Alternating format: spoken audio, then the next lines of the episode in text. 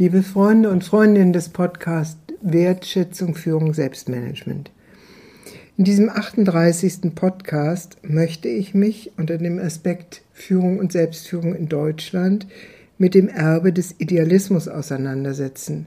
Da geht es darum, etwas anzunehmen und zu transformieren, was ein wichtiges Moment des kollektiven Erbes ist, und zwar durchaus in seinen lichtvollen Aspekten und nicht in seinen Schattenaspekten. Warum ist das ein interessanter Zugang? Zum dunklen Schatten der deutschen Geschichte gehört, dass in der Zeit des Nationalsozialismus eine ungeheure Begeisterung geherrscht hat für die Nationalsozialisten, die Führungsgruppe und ihre Ideologie, die sich in einer enormen Begeisterung in der Bevölkerung ausdrückte, weil man das Gefühl hatte, endlich wieder jemand zu sein, Bedeutung zu haben, an einer großen Sache mitzuwirken, Ideale zu leben, Gemeinschaft zu erfahren. Dieses sich öffnen für Ideale und für Gemeinschaft wurde auf das tiefste missbraucht und pervertiert und auf ein Todesprojekt gelenkt. Die Frage ist, ob deswegen Idealismus und Begeisterungsfähigkeit hinfällig sind, nicht mehr gelebt werden dürfen, sozusagen eine immerwährende Gefahr darstellen, der wir aus dem Wege gehen sollten. Ich möchte diese Frage ein bisschen grundlegender angehen und mich darauf beziehen, dass Roberto Assagioli, der Begründer der Psychosynthese, gesagt hat, dass hinter jeder Schattenkraft eine Gabe steckt, ein guter Kern, der vielleicht nicht angemessen leben konnte oder leben sollte. Und in diesem Sinne meine ich, dass in der Begeisterung, die in dem Nationalsozialismus hoch brandete, so etwas wie eine Gabe versteckt ist, die äh, dem deutschen Kollektiv oder dem deutschen Sozialcharakter, würde Erich Fromm sagen, äh, inhärent ist, also äh, zu ihm dazugehört. Und das ist die Gabe, sich für höhere Ideale, für höhere Vorstellungen von dem, was gut und richtig ist, zu begeistern. Und das führt uns direkt zu der Epoche des Idealismus und der Frühromantik, mit der sich Namen wie Goethe, Schiller, Herder, Fichte verbinden. Was war das damals? Es war nicht zuletzt, wie die Forschung gezeigt hat, eine Antwort auf die französische Aufklärung, die mit ihrer sehr starken Betonung der Vernunft in einer Schreckensherrschaft endete. Und dem wurde von den deutschen Idealisten etwas entgegengesetzt, nämlich die Achtung vor der Kraft des Gewissens und die Achtung vor dem Herzen und der Vernunft des Herzens. Man kann also sagen, so etwas wie ein, eine Betonung der Innerlichkeit, die eine Antwort war auf ein Überbewerten des Verstandes. An diese Fähigkeit im deutschen Sozialcharakter wieder anzuknüpfen, und zwar bewusst anzuknüpfen und sich klarzumachen, dass damit ein intensiver Missbrauch praktiziert worden ist in der Zeit des Nationalsozialismus, kann uns helfen, uns mit dem Schatten zu versöhnen. Wofür ich also plädieren möchte, ist, den Mut und die Kraft zum Idealen zu pflegen und diese mit einer neuen Art des Realismus zu verbinden, der angesagt ist und der ein Ausdruck ist von Unterscheidungsfähigkeit. Ideale sind immer zu überprüfen darauf, wer sie für was verwenden will. Und genau dieses hat in der Zeit des Nationalsozialismus gefehlt. Wenn wir daraus jedoch ableiten, dass wir keine Ideale haben dürften und keine Ideale verfolgen dürften, dann würden wir keine Antwort finden können auf die unglaublichen Herausforderungen der Gegenwart.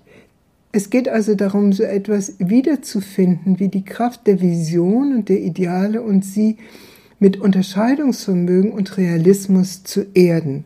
Ich möchte dies anhand von einigen Beispielen verdeutlichen. Nehmen wir zum Beispiel das Ideal der Partnerschaft. Dieses Ideal ist heute mehr als notwendig in unser Bewusstsein zu heben und in Führung und Selbstführung zu leben. Partnerschaft brauchen wir zum Beispiel mit all den vielen Menschen aus unterschiedlichen Ländern, die inzwischen in Deutschland sich beheimatet haben und einen Migrationshintergrund haben. Doch solche Partnerschaft verlangt, dass wir gut hingucken und nicht in die Ohnmachtsfalle hinein geraten, indem wir die eigenen Werte und die eigene Kultur in Abrede stellen. Genauso wenig wie es erlaubt es solchen Mitbürgern gegenüber eine Haltung der Allmacht oder der Dominanz zu praktizieren, die dem anderen die Würde abspricht, wie wir es im Gefolge des NSU-Dramas erleben konnten. Und wie es sehr weit verbreitet ist in unserer Gesellschaft. Also Partnerschaft, das Ideal der Partnerschaft gilt es heute mit Augenmaß jenseits der Ohnmachts-Allmachtsfalle zu leben. Genauso gilt es, Partnerschaft in Europa zu leben. Wir neigen offenbar dazu, anderen diktieren zu wollen, wie sie sich zu verhalten haben und ihnen unsere Werte vorschreiben zu wollen, zum Beispiel in Griechenland, in Italien, in Spanien, in Portugal. Und das ist keine Grundlage für eine Partnerschaft, wie wir sie in Europa gegenwärtig brauchen. Und genauso wenig dürfen wir in die Ohnmachtsfalle hineingeraten in Europa, indem wir uns aus dem Schuld- und Schamkomplex durch den Nationalsozialismus zur Zahlmeisterin von ganz Europa machen lassen. Also es geht darum, Ideale mit Augenmaß zu leben. Dasselbe gilt für das Ideal von Gemeinschaftlichkeit. Gemeinschaftlichkeit wurde im Nationalsozialismus zelebriert, praktiziert, um die Menschen hinter die nationalsozialistische Ideologie zu bringen und ihren Selbstwert und ihr Selbstgefühl zu steigern. Und es ging einher mit einer strikten Anforderung an Unterordnung, wie wir sie äh, durch Blockwarts, durch Denunziantentum etc. erleben mussten in unserem Land.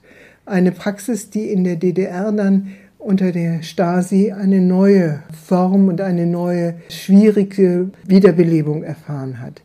Auch hier gilt es darum, das Ideal von Verbundenheit und Gemeinschaftlichkeit in die Gegenwart so zu übersetzen, dass es uns heute entspricht. Und in diesem Zusammenhang ist der Begriff der individualisierten Gemeinschaften geprägt worden, meines Wissens von Gerald Hüther, und dieser Begriff besagt, dass wir Verbundenheit und Gemeinschaftlichkeit brauchen, denn wir Menschen sind darauf angewiesen, aber dass wir diese Verbundenheit und Gemeinschaftlichkeit so leben, dass wir unsere individuelle Würde und unsere individuelle Potenziale und den Respekt vor dem, wer wir sind, mit einbringen in die Gemeinschaft, sodass aus der Gemeinschaft der vielen verschiedenen etwas Interessantes und Bedeutsames entsteht.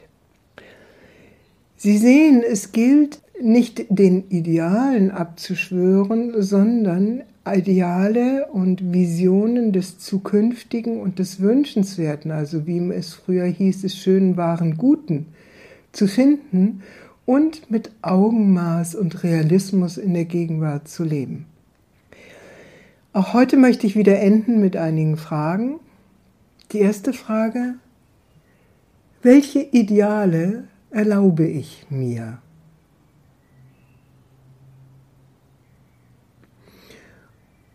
Die zweite Frage, wie kann ich diese Ideale mit Unterscheidungsvermögen und Augenmaß erden, sodass sie realistisch umgesetzt werden können?